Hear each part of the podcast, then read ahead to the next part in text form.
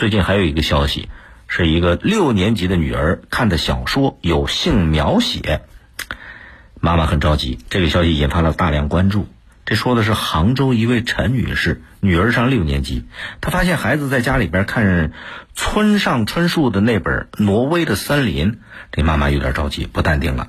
呃，她当然知道这是个名作，但是作品里边有大段不可描述的性描写，所以妈妈担心呐。她说孩子一点都没有提到小说里边的性描写，不知道孩子是真没注意还是假装镇定，很着急，又不敢开口去问孩子。也问不出口啊，怎么办？小朋友看到这些东西会不会学坏？该怎么弥补呢？那小说里边、作品里边有一些性描写，青少年到底能不能看呢？这里边声音就有分歧了。有人觉得要严控阅读的书目，也有人觉得没关系，认为这是进行性教育的好时机。这又谈到青少年的性教育，这是一个全社会高度关注的话题。现在随着社会的发展，随着观念的进步，对青少年要开展正确的性教育，这已经是一个共识了。可是呢，因为各方各面的原因，从家长到社会，这个接受程度参差不齐。很多家长谈到这个问题啊，总是回避。啊，不少人这个观念里边总觉得性啊，还还还比较羞耻。讳莫如深，当然不足取。可是正统的性教育跟小说里边的情节描写那不是一回事儿。妈妈着急不也不能简单的等同于谈性色变。小说里边关于性和爱的描写，它也可以是性教育的载体。但是呢，孩子他那个心智不成熟，他读的文学作品里边这方面的内容，会有怎么样的反应，很难衡量。尤其是有一些孩子。心思比较细腻，比较多愁善感，过早的接触到这些东西，有可能会弊大于利。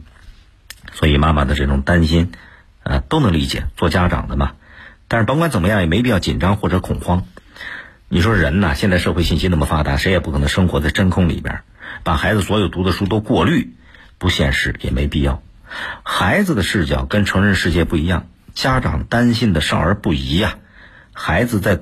阅读的时候不见得会特别关注，更何况你光想着去堵，堵住孩子跟这些内容的描写的接触，还会无形当中把这个对孩子教育的好时机给错过了，那就得正面的，哎，不能回避。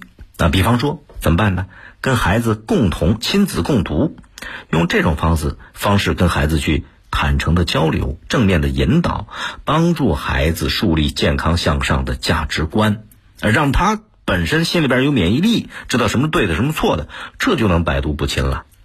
其实像这个妈妈的烦恼，很多家长都遇到过，这就提了个醒儿，就是目前的性教育啊，其实它是，呃，也怎么讲呢？现在很多人谈到性教育，它主要。聚焦在生理结构这方面的认知，在其他方面的科普还不够。一旦遇到一些呃叫叫比较露骨的东西，就着急啊，就恐慌。其实性健康教育它的内涵很广，不仅仅是生理生殖解剖的知识，更重要的是性心理的发育、伦理道德、性的法律知识、性病防治等等等等。换句话来说，性教育要做的不仅仅就是传授一些简单的知识，更需要什么？价值观、道德观这方面的引导，这比那个简单的传授知识还重要。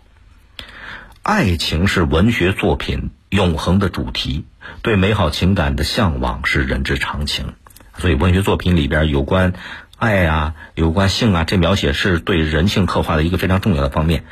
坦然看待，就不会有太多的副作用。所以，开展这这方面的教育，家长要主动出击，学校也不能缺席。你比方去年教育部印发了一个叫做“这个生命安全与健康教育进中小学课程教材指南”，哎，这里边就提出把生命安全和健康教育全面融入中小学课程教材，实现这个生命安全与健康教育的系列化、常态化、长效化。除了要求在小学、初中、高中三个不同学段要展开，还要培养学生发现问题、解决问题的能力，引导学生深入理解性、爱情和婚姻的关系，了解社交与心理健康的关系，提高啊孩子们健康的异性交往能力。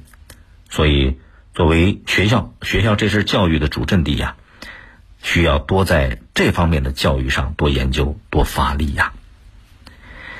更多内容，请下载荔枝新闻和我苏客户端，也可以关注江苏新闻广播的官方微博、微信。更多广播节目、优选音视频和大蓝鲸商城，您可以登录大蓝鲸 APP。